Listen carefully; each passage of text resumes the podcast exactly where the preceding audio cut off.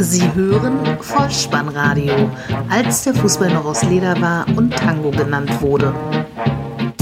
Herzlich willkommen und hallo zum Vollspannradio, der Podcast unter dem Motto, als der Fußball noch aus Leder war und Tango genannt wurde. Mein Name ist Dirk, auf Twitter unter @vollspannradio und @spike_dih unterwegs und ich begrüße euch ganz recht herzlich zur 118. Ausgabe des Vollspannradios, der VSR 092 mit dem Titel Dieter Nationale, die Nachlese zum Spieltag Nummer 21.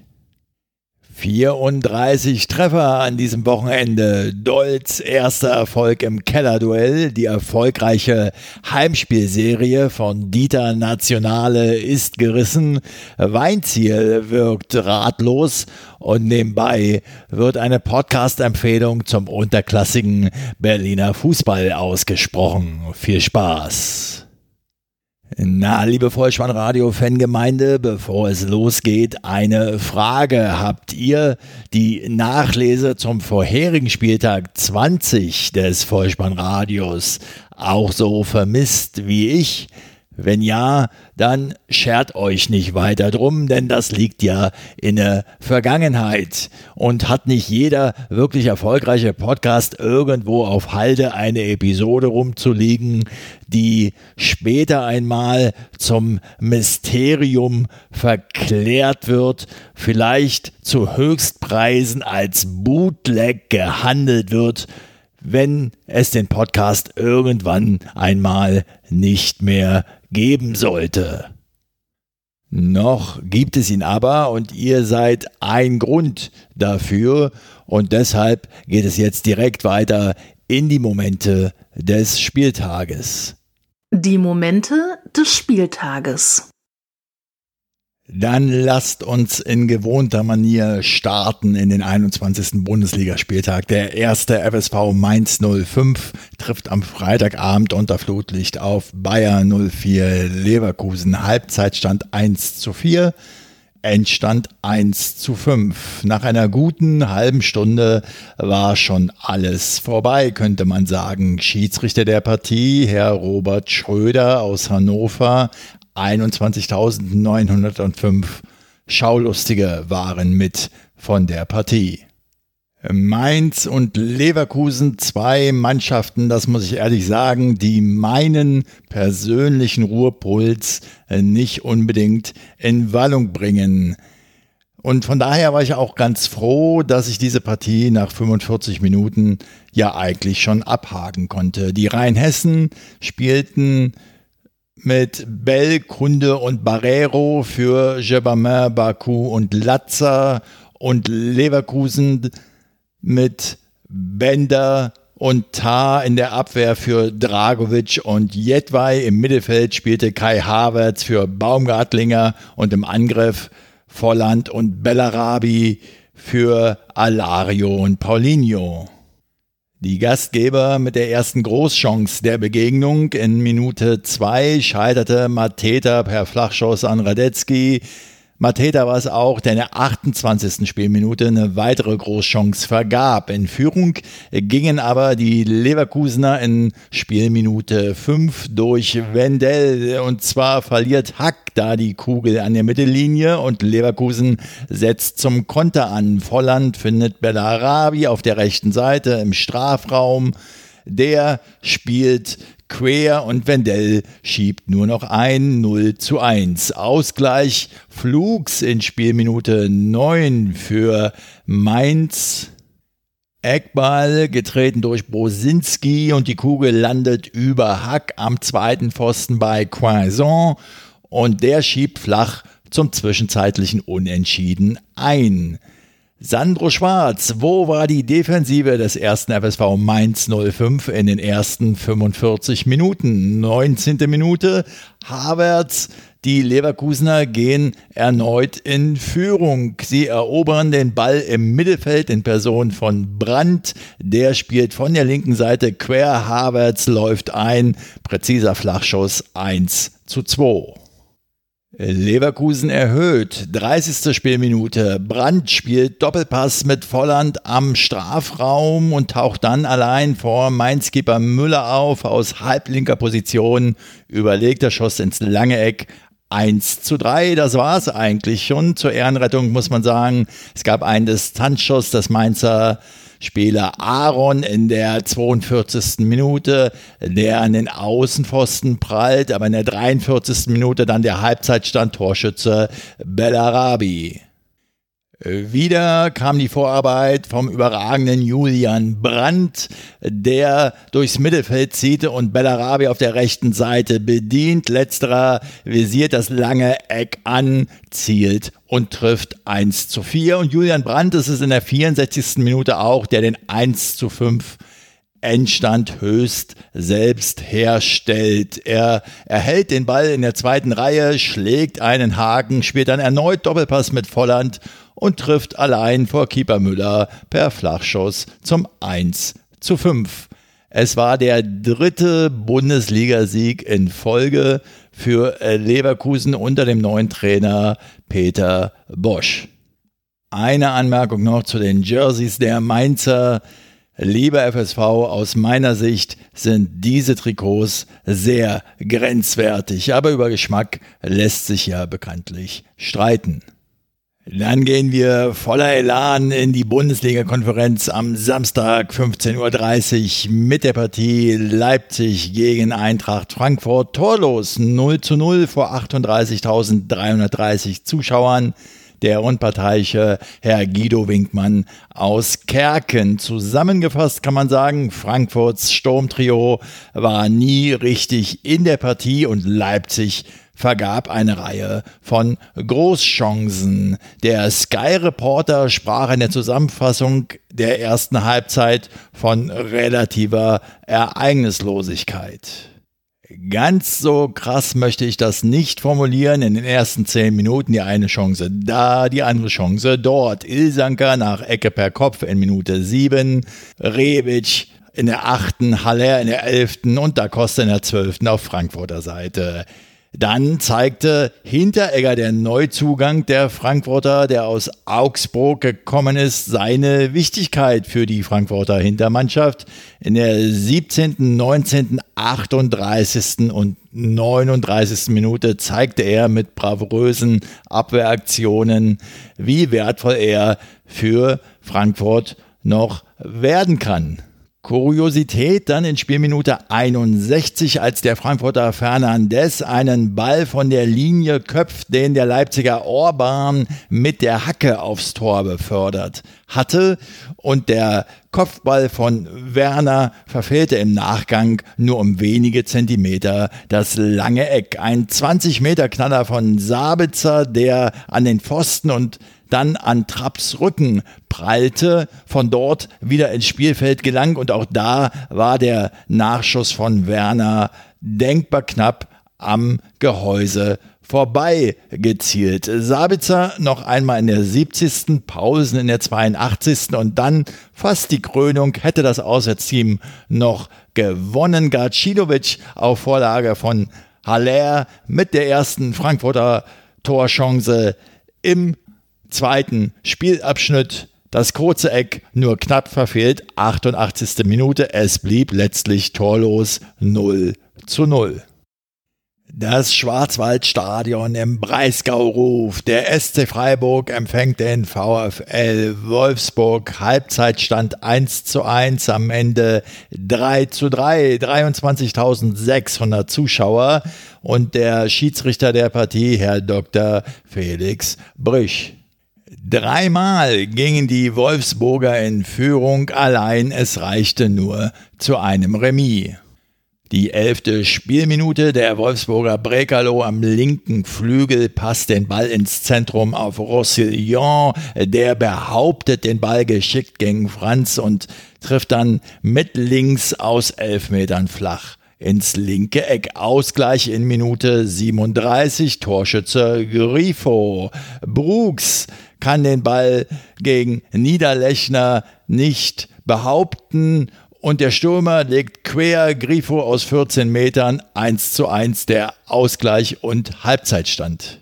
Zweiter Spielabschnitt, Strafstoß in Minute 62, weil Koch gegen Weghorst klammert und Brüch auf den Elfmeterpunkt zeigt.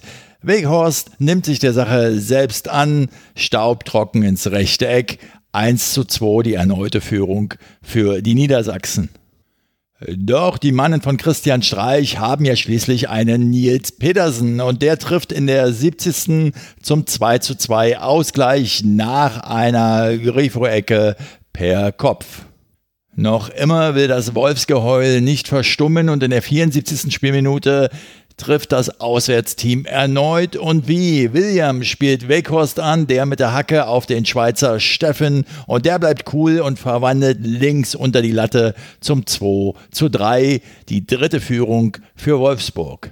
In der 69. Spielminute war Luca Waldschmidt für Franz gekommen auf Freiburger Seite und der Joker sticht in Spielminute 87. Wolfsburg bekommt im Strafraum die Kugel nicht weg. Pedersen legt mit der Brust für Waldschmidt vor und aus der Drehung aus elf Metern jagt dieser die Kugel in den Winkel 3 zu 3 der Ausgleich.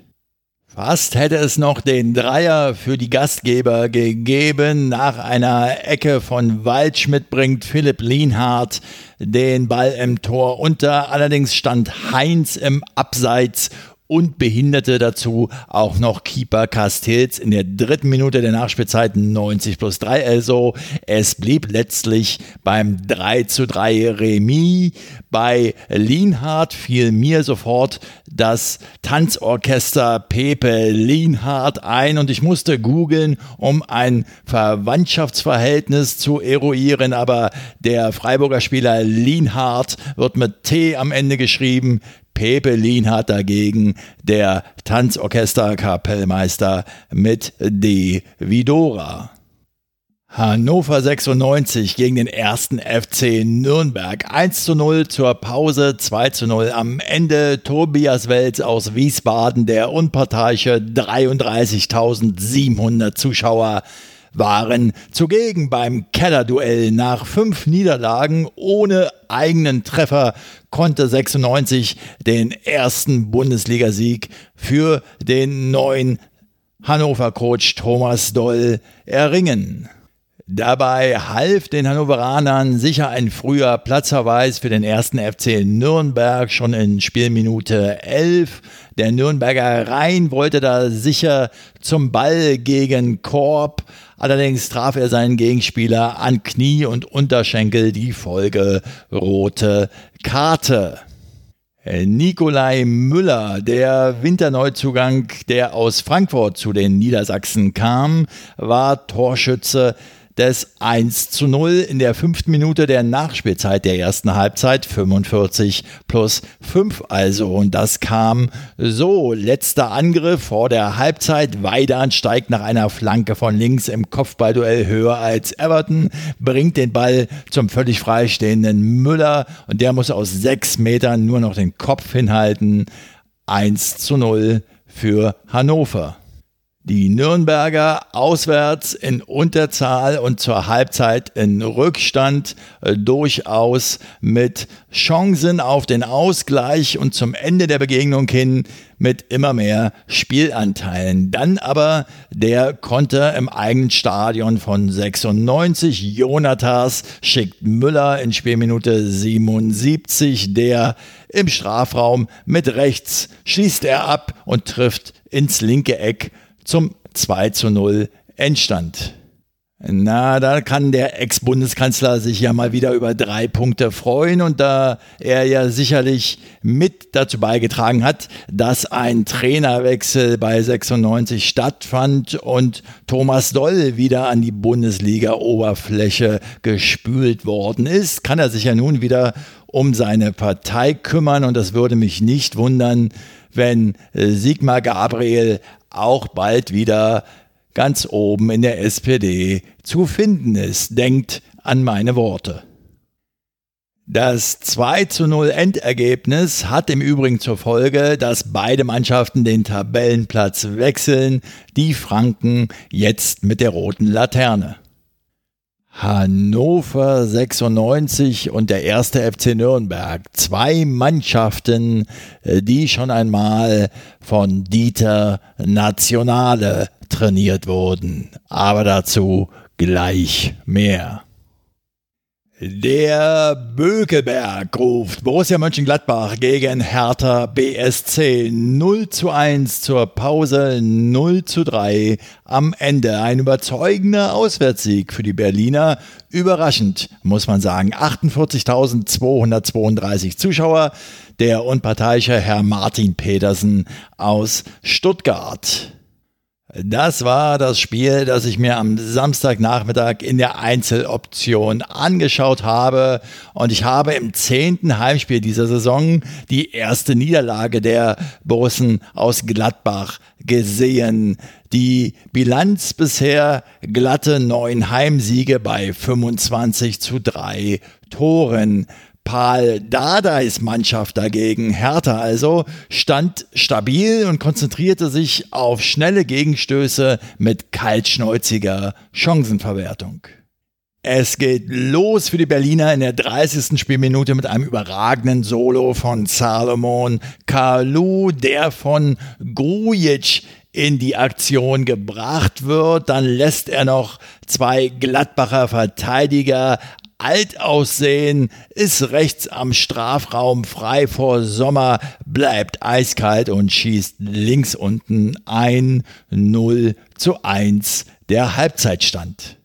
Der zweite Spielabschnitt, 56. Spielminute. Davi Selke bekommt in der eigenen Hälfte den Ball von Mittelstädt und setzt zu einem Sprint an. Der Nationalspieler Ginter kann ihn einfach nicht stellen, kommt nicht hinterher, sodass Selke an der Grundlinie angekommen den heranrauschenden Duda in der Mitte sieht. Der muss nur noch den Fuß hinhalten und erzielt sein zehntes Saisontor 0 zu 2.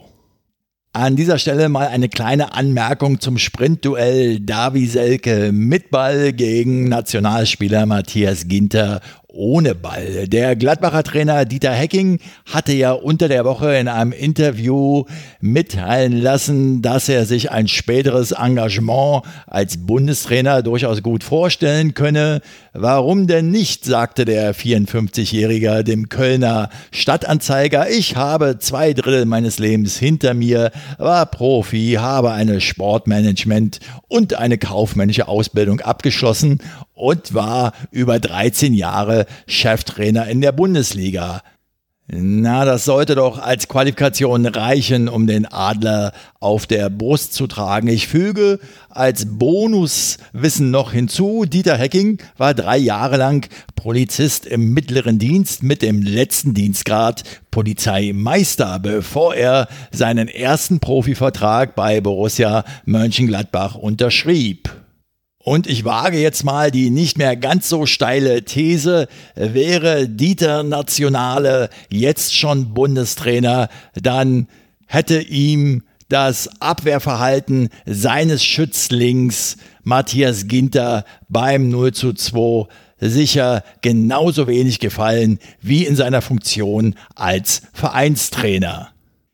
Bei dem Gedanken Dieter Hecking als Bundestrainer stellt sich mir dann nur noch die Frage, äh, wann wird also der erste Jungmillionär den Bundestrainer mit den Worten Guten Tag, Herr Wachtmeister begrüßen? Zurück zum Spiel und der Vollständigkeit halber zum 0 zu 3 Endstand. Spielminute 76, Freistoß Hertha BSC. Duda tritt den Ball an den zweiten Pfosten. Der ehemalige Bremer Davi Selke steigt hoch, befördert die Kugel mit dem Kopf ins Netz und krönt seine gute Leistung an diesem Tage mit einem Tor. Es war der dritte Gegentreffer für Jan Sommer in diesem Spiel. So häufig musste er hinter sich greifen an diesem Tag wie in den gesamten neun Heimspielen zuvor. Ausverkauftes Westfalenstadion. 81.365 Zuschauer sahen die Begegnung Borussia Dortmund gegen die TSG 1899 Hoffenheim. Halbzeitstand 2 zu 0, am Ende 3 zu 3. Der unparteiische Herr Marco Fritz aus Korb Dortmund gab ein 3 zu 0 noch aus der Hand und die TSG machte ab Spielminute 75 noch drei Tore. 32. Spielminute, der Jungspund Jaden Sancho trifft. Doppelpass mit Pisscheck rechts am Strafraum kommt er zum Schuss aus Spitzenwinkel gegen die Laufrichtung von TSG-Keeper Baumann 1 zu 0. Das 2 zu 0 der Borussia noch in der ersten Halbzeit, 43. Spielminute. Ein schön herausgespielter Treffer, muss man sagen. Allerdings auch, dass alle Dortmunder Spieler zu viel Platz haben bei ihren Aktionen. Witzel findet auf der linken Seite Sancho und der schlänzt den Ball aus 14 Metern aufs rechte Eck. Baumann kann zur Seite abklatschen. Mario Götze schiebt ins leere Tor. Im weiteren Spielverlauf wird Hoffenheim immer stärker, aber zunächst trifft Borussia Dortmund in der 67. Spielminute gar zum 3 zu 0. Sancho war wieder beteiligt, der den Ball zu Götze gibt mit der Hacke und der wiederum legt ihn im Strafraum zurück auf Guerrero, der trifft aus kurzer Distanz 3 zu 0. Anschlusstreffer Hoffenheim, 75. Minute, Flanke Kaderabek von rechts an den zweiten Pfosten. Diallo schlägt über den Ball, Belfodil ist zur Stelle, drückt das Leder über die Linie 3 zu 1.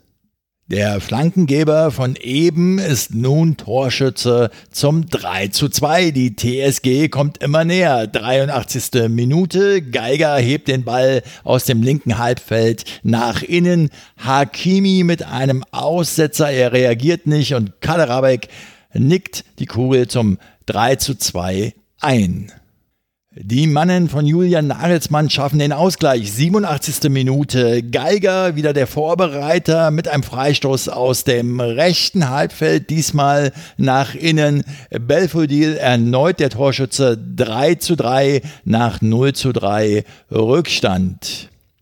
Die einhellige Expertenmeinung nach dem Spiel lautete wie folgt. Ja, der Trainer Lucia Favre fehlte erkrankt auf der Trainerbank. Ja, natürlich fehlte der Kapitän Marco Reus extrem, aber am meisten in diesem Spiel fehlte der Däne Thomas Delaney im defensiven Mittelfeld.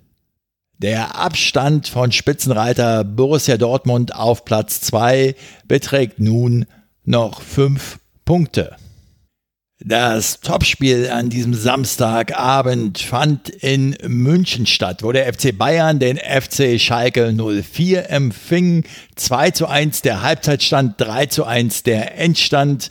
Und ich nehme es vorweg, ein Topspiel war es aus meiner Sicht nicht. 75.000 Zuschauer im ausverkauften Münchner Rund. Daniel Siebert, der Schiedsrichter an der Pfeife aus Berlin. Und ich frage mich bei jedem Spiel, was ich vom FC Schalke 04 in dieser Saison sehe, was wollen die eigentlich? Wie wollen die ein Spiel gewinnen? Vielleicht werde ich es irgendwann in dieser Bundesliga-Saison noch erfahren. Diesmal gab es eine Niederlage. Wir sahen keine brillanten, aber doch überlegene Bayern und insgesamt doch überforderte Schalker. Elfte Spielminute. Bentaleb vertändelt den Ball im Aufbau. James spielt steil auf Lewandowski, der von Schalkes Innenverteidigern attackiert wird. Brumer ist letztlich für das 0 zu 1 zuständig. Er boxiert die Kugel unfreiwillig mit dem rechten Fuß äh, links unten ins eigene Netz. Fährmann kann da nichts mehr machen. Ausgleich für Königsblau in Minute 25 durch einen Konter. Bentaleb kann sich gegen zwei Gegenspieler behaupten, nimmt McKenny mit und der schickt wiederum Kutucu steil. Der bleibt gegen Ulreich ganz, ganz ruhig und schiebt links unten zum 1 zu 1 ein. Die schnelle Antwort der Münchner, 27. Minute und die Halbzeitführung. Gnabry auf Rames und der im Zentrum auf den freien Robert Lewandowski. Der Pole schießt halb hoch zum 2 zu 1 ein. Dann ein früher Spielerwechsel auf Seiten des FC Schalke 04, der möglicherweise in der Zukunft noch für Gesprächsstoff sorgen wird. In der 33. Spielminute wechselt Domenico Tedesco äh, Mascarell für Sebastian Rudi sehr früh ein, nicht verletzungsbedingt die zweite Halbzeit und Schalke schnupperte sogar kurz am Ausgleich. Konopeljanka scheitert an Ulreich in der 53. Minute und nach einem Eckstoß befördert Brumer den Ball mit dem Kopf an den rechten Pfosten. In der 57. Minute dann aber die Entscheidung, das 3 zu 1 durch Serge Gnabry. Der schnelle Coman auf dem linken Flügel setzt er sich gegen Caligiuri durch und findet im Zentrum Lewandowski, der zu einem Fallrückzieher ansetzt. Der Ball findet den freistehenden Serge Gnabry und mit dem Kopf gegen die Laufrichtung von Fährmann 3 zu 1 der Endstand. Das erste Sonntagsspiel des 21. Bundesligaspieltages brachte die Teams des SV Werder Bremen und des FC Augsburg zusammen. 4 zu 0 lautete das Endergebnis 3 zu 0 dabei. Der Halbzeitstand 40.138 Zuschauer. Schiedsrichter der Partie Herr Manuel Gräfe aus Berlin. Im ersten Spiel nach dem 120-jährigen Clubjubiläum des SV Werder Bremen fuhren die Weserstädter einen deutlichen Sieg ein. Sie blieben damit weiterhin in der Rückrunde ungeschlagen. In der ersten Halbzeit wurde der FC Augsburg von aggressiven Bremern überrannt. Gutes Pressing und Konter im eigenen Haus waren das Stilmittel und im zweiten Spielabschnitt genügte Verwaltungsfußball, um das Ergebnis über die Runden zu bringen. Die fünfte Spielminute und Max Kruse leitet den Ball wunderschön mit der Hacke zu Klaassen weiter, der so das Spiel eröffnen kann und die Kugel in den Lauf des startenden Rashica gibt. Der dringt in den 16er ein und schlägt noch einen Haken, naht seinen Gegenspieler Staphylidis. Aus elf Metern vollendet er zum 1 zu 0. Äh, Bremen erhöht in der 27. Spielminute linke Seite. Freistoß, der zu Moisander kommt. Der schließt ab am rechten 5-Meter-Raum Eck. Sein Versuch wird allerdings abgeblockt. Die Kugel landet bei Johannes Eggestein und der reagiert handlungsschnell mit einem trockenen Schuss ins kurze Eck. 2 zu 0. Der Sekundenzeiger hatte es kaum um eine weitere Umdrehung geschafft. Da erhöht Bremen schon auf 3 zu 0 und macht alles klar. Torschütze erneut Rashica und auch die handelnden Personen ähnlich wie beim 1 zu 0. Kruse weiter zu Klaassen, der wieder mit dem Auge für den Torschützen und der vernascht diesmal am 16er nicht Staphylidis, diesmal war es Oxford, schlänzt den Ball sehenswert aus 14 Metern ins lange Eck. 3 zu 0, das war's doch schon. Halbzeitpause, durchatmen und vielleicht neue Hoffnung im zweiten Spielabschnitt für die bayerischen Schwaben um Manuel Baum. Nein, die Bremer spielen weiter Verwaltungsfußball, schrauben das Endergebnis auf 4 zu 0. Volle Möhre, Kevin Möwald in der 83. Minute. Pizarro, der eingewechselt war, verlängert eine Ecke von rechts am ersten Pfosten zu eben Kevin Möwald, der wiederum aus 15 Metern abzieht und den Ball in die Maschen drückt. Der FC Augsburg präsentierte sich im gesamten Spiel wirklich schwach, fiel eigentlich in der gesamten Begegnung nicht weiter auf. Kapitän Daniel Bayer holte sich eine weitere gelbe Karte und fehlt im nächsten Spiel zu Hause gegen den FC Bayern. Zu allem Überfluss musste auch noch der verletzungsanfällige Stürmer Alfred Finn Bogerson angeschlagen in der 68. Minute vom Platz. Für ihn kam André Hahn, der auch nichts mehr am Spielverlauf ändern konnte. Michael Gregoritsch immerhin mit einer schonungslosen Kritik auch an die eigene Person gerichtet und auch an die eigene Mannschaft gerichtet nach dem Spiel. Ob diese klaren Worte Auswirkungen auf die Leistung in den nächsten Spielen haben wird, das werden wir aufmerksam weiter beobachten. Komplettieren wir diesen Spieltag mit der letzten Begegnung am Sonntag. Fortuna Düsseldorf trifft auf den VfB Stuttgart. Halbzeitstand 1 zu 0. Am Ende heißt es 3 zu 0 für die Rheinländer. Christian Dingert aus Gries war der Mann mit der gelben und roten Karte in der Tasche und 40.211 Zuschauer waren im Stadion. Düsseldorf präsentierte sich von Beginn an druckvoll, engagiert und couragiert und der VfB dagegen eher pomadig, schwach und Jürgen Kohler sprach in Sky 90 sogar von einer fast desolaten Vorstellung. Ich habe ja im vorherigen Segment schon dem ersten Auswärtsteam an diesem Sonntag, dem FC Augsburg, eine schwache Leistung bescheinigt. Aber was der VfB bot, war wirklich sehr, sehr schwach. Ich meine, dass Fortuna gegen den VfB kämpferisch überlegen sein wird, davon bin ich von Anfang an ausgegangen. Dass sie aber sogar spielerisch in Halbzeit 1 gegen die Schwaben überzeugen, das war für mich schon überraschend. 34. Spielminute. Luke Bacchio vom Weltmeister Pavard nicht richtig attackiert.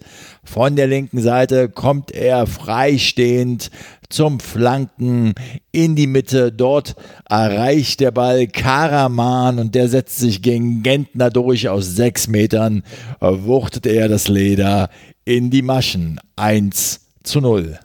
In den zweiten 45 Minuten spielt Düsseldorf euphorisch und klug weiter. Konter im eigenen Stadion. Zimmer treibt das Leder durch die gegnerische Hälfte nach einem Ballverlust von Insua. Und dann spielt er auf Fink. Oliver Fink nimmt die Kugel an, lässt Askasiba ins Leere rutschen und schlänzt die Kugel aus 18 Metern sehenswert, unhaltbar für Zieler ins rechte Kreuzeck. Friedhelm Funkel, der Düsseldorfer Coach, in seinem 800. Bundesligaspiel als Spieler und Trainer zusammengerechnet, wechselt nicht etwa einen Abwehrmann ein, um den Sieg über die Zeit zu retten. Nein, er bringt in der 76. Minute Rahman für Zimmer. Und eben dieser Rahman dankt es dem Coach in der 85. Spielminute. Er wird von Stöger halbrechts angespielt auf die Reise geschickt, hat den Ball am Fuß im Strafraum, schippt er das Leder sehenswert über den herausgehaltenen Zieler in das Tor. 3 zu 0 der Endstand. In der Nachspielzeit leistet sich VfB-Stürmer Gonzales dann noch eine Tätlichkeit gegen Eihahn.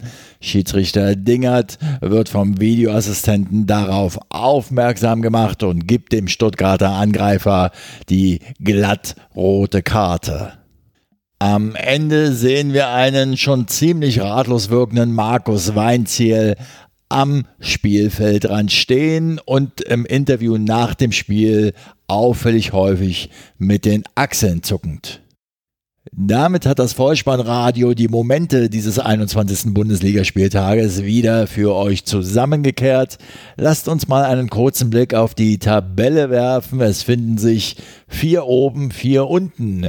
Dortmund, Bayern, Gladbach, Leipzig haben sich etwas abgesetzt auf den ersten vier Plätzen und die letzten vier Mannschaften der FC Augsburg, VfB Stuttgart, Hannover 96 und der erste FC Nürnberg werden wohl, wie es augenblicklich aussieht, den Abstieg unter sich ausmachen. Lasst uns jetzt einen kurzen Moment innehalten. Rudi Assauer, ehemaliger Schalke-Manager, aber auch in Bremen und Dortmund aktiv, ein Gründungsgesicht der Fußball-Bundesliga, muss man sagen, ist in der letzten Woche von uns gegangen. Wir zünden uns zum Gedenken eine Zigarre an und sagen Ruhe in Frieden, Stumpen Rudi.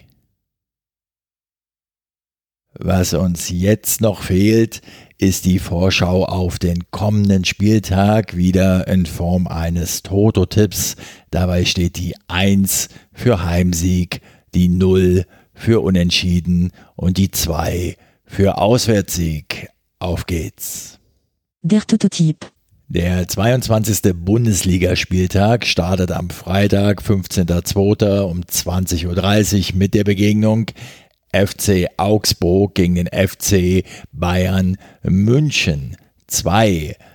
Samstag dann der FC Schalke 04 gegen den SC Freiburg 1. Die TSG 1899 Hoffenheim gegen Hannover 96 1. Stuttgart gegen Leipzig 2. Wolfsburg gegen Mainz 1. Hertha BSC gegen den SV Werder Bremen 0. Am Sonntag dann Eintracht Frankfurt gegen Borussia Mönchengladbach 1. Leverkusen trifft auf Fortuna Düsseldorf 1. Und ein Montagsspiel gibt es am 18.02. um 20.30 Uhr trifft der erste FC Nürnberg zu Hause auf Borussia Dortmund 2. Damit sind wir am Ende dieser Episode angekommen und ich möchte zum Abschluss noch eine Podcast-Empfehlung loswerden und zwar eine aus dem Vrind Podcast Imperium von Holger Klein ein Sportpodcast, ungewöhnlich genug für Vrind. Und dann geht es auch noch um Fußball. Und zwar spricht Holger Klein dort mit Philipp Meinhold, den kennt ihr vielleicht auch noch. Das ist der Macher von der Podcast-Serie Wer hat Burak erschossen? Er spricht also mit Philipp Meinhold über Tennis Borussia Berlin. Derzeit ein fünftklassiger Berliner Verein, ein Westberliner Verein mit der Heimstätte Mommsenstadion am Eichkamp im Berliner Bezirk Charlottenburg. Sehr empfehlenswert und sehr hörenswert, insbesondere wenn man alte Westberliner Erinnerungen auffrischen möchte. Ich besonders erinnere mich an die Saison 85, 86, in der letztmals drei Berliner Vereine gemeinsam in der zweiten Bundesliga spielten. Blau-Weiß 90 Berlin, Hertha BSC und eben Tennis Borussia. Das Pikante an dieser Spielzeit, am Ende dieser Spielzeit 85, 86, war kein einziger Verein mehr in der zweiten Liga vertreten, denn Hertha BSC und Tennis Borussia stiegen damals ab in die dritte Liga und Blau-Weiß 90 auf einmal auf. Die spielten ein Jahr Bundesliga im darauffolgenden Jahr. Lang ist es her und auch wenn diese Epoche des Berliner Fußballs nicht immer sehr erfolgreich war, so war sie doch ganz schön. Mir bleibt an dieser Stelle nur noch zu sagen, ich hoffe, es hat euch gefallen. Wenn das so ist, dann lasst es mich wissen. Ihr findet alle Kontaktdaten des Vollspannradios auf der Website bolzenundruppen.potspot.de. Abonniert diesen Podcast kostenfrei, denn so verpasst ihr keine weitere Episode. Schreibt eine Bewertung auf iTunes oder hinterlasst eine Rezension dort, denn das hilft, den Podcast in den Regionen der iTunes-Charts zu belassen, in denen er sich momentan befindet. Ich bedanke mich dafür bei euch sehr. Ansonsten folgt mir auf Twitter unter @vollspannradio. Da bekommt ihr auch immer wieder die eine oder andere Neuigkeit zu erfahren und dann sage ich nur noch vielen Dank für eure Zeit, vielen Dank für euer Vertrauen in diesen Podcast und ich verabschiede mich auch heute wieder mit dem Hinweis für den Fall, dass ihr die Kugel mal wieder im Netz unterbringen wollt. Kopf, Innenseite, Außenriss und Hacke. Nein, nur mit dem Vollspann geht er rein. Vielen Dank. Ciao.